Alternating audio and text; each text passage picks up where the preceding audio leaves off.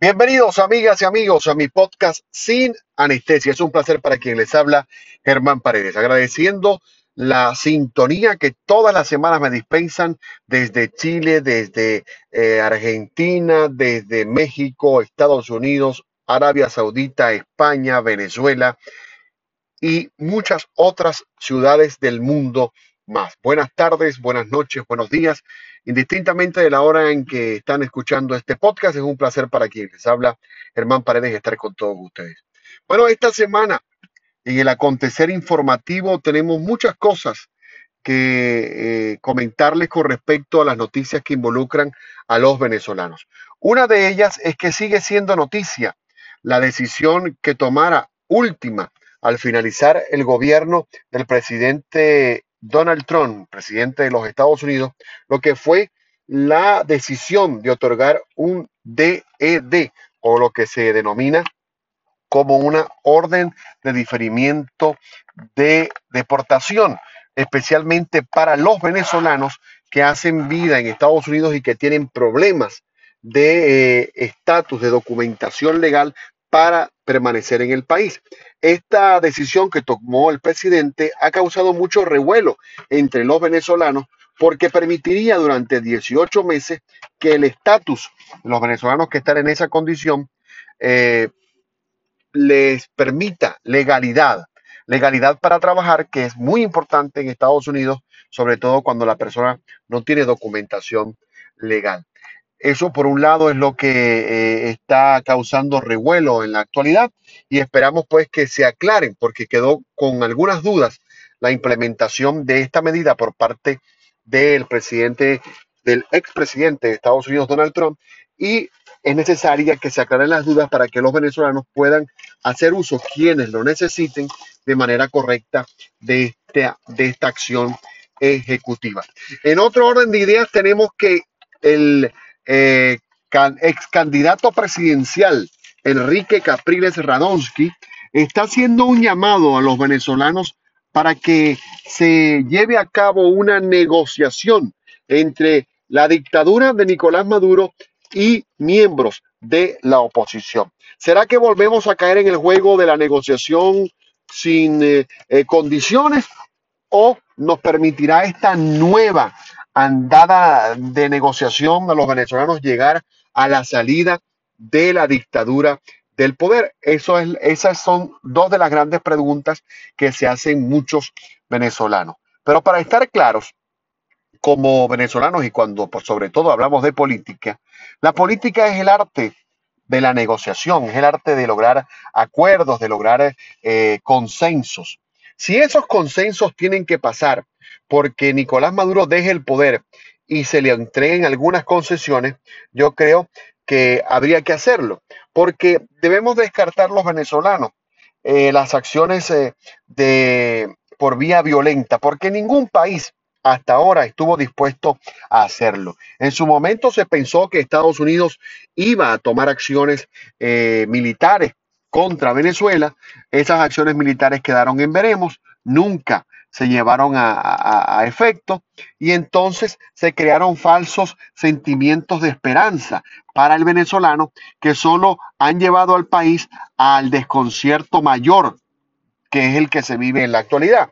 Entonces yo creo que tiene que haber mucho cuidado por parte de lo que dicen en este caso Caprilito, Enrique Capriles y demás seguidores porque está en juego el poner el descontento, la desilusión a flor de piel nuevamente en los venezolanos. Y, es, y creo, considero que es a lo que no debemos llegar. Por otra parte, Maduro vuelve a poner la plasta esta semana al decir que Venezuela cuenta con un medicamento súper especial para paliar los efectos del el COVID-19. Situación que causó revuelo en los medios que replicaron la información y por supuesto llevó a Maduro a eh, tener que eh, recular con respecto a sus declaraciones porque es totalmente irresponsable decir que con el medicamento que él promovió se podía paliar el virus de manera efectiva. Tanto que reculó, salió a decir que sí, que el medicamento funciona, pero como, como complemento al tratamiento del COVID-19. Y por otro lado nos causó también una especie de asombro el comentario que hiciera eh, el diputado ilegítimo Pedro Carroña, perdón, Pedro Carreño, con respecto a que la Asamblea Nacional estará emprendiendo investigaciones para ejercer juicios o señalamientos contra diputados corruptos que hayan obtenido dinero eh, mal habido eh, de negociaciones ilegales. Yo creo que el primero que va a encabezar esa lista es el, diputado ilegítimo eh, Pedro Carroña, perdón, Pedro Carreño, quien desde hace mucho tiempo tiene mucho que explicarle al país, porque tiene que explicarle al país de dónde saca dinero para usar las corbatas de, marca que utiliza, para utilizar los trajes de marca que utiliza, los zapatos, los cinturones, y para pagar los whiskies que paga en hoteles cinco estrellas en Caracas cuando está reunido con sus amigos hijos de P. Ese sería el que encabezaría la lista de los más corruptos. Incluso por ahí hay otro diputado eh, que es dueño de emisoras de radio en Venezuela, que también salió diciendo que hay que investigar porque hay que señalar a los diputados corruptos. Yo creo que no deben escupir para arriba, porque ellos como buenas ratas, bagres de la dictadura que son, saben que al hurgar en esa en ese depósito de excretas, los que van a salir chispeados primero son ellos. No estoy con esto justificando que haya o no diputados de la oposición que también tienen que entregar cuenta, pero sin lugar a dudas, sin lugar a dudas, ellos, los chavistas, los chaburros, los eh, maduristas, los oportunistas, son los que más cuentas deben entregar respecto a la procedencia del dinero del que hacen alarde, del que hacen eh, muestra, porque ¿de dónde saca Pedro Carroña para andar en un BMW? ¿De dónde saca para ponerse las corbatas Luis Butón y los zapatos Ferragamo que se pone? ¿De dónde saca, por ejemplo, Jorge Rodríguez para usar los relojes y los, y los tenis, los zapatos deportivos de marca que utiliza? El propio Maduro. Entonces, hay muchas cosas que explicar, tanto del lado de los chavistas como del lado de los de la oposición. Pero yo creo que el ponerse a hurgar en esas situaciones les dejará mucho que explicar, sobre todo a los hijos de P de la Revolución Bonita.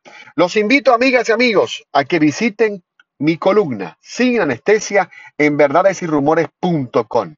Y por supuesto, no se pierdan mis Instagram Live en mi cuenta Germán Paredes R. Gracias por el apoyo, gracias por estar pendiente de mi podcast sin anestesia, donde hacemos reflexiones del acontecer noticioso de Venezuela y el mundo sin filtros, sin líneas editoriales, simplemente sin anestesia.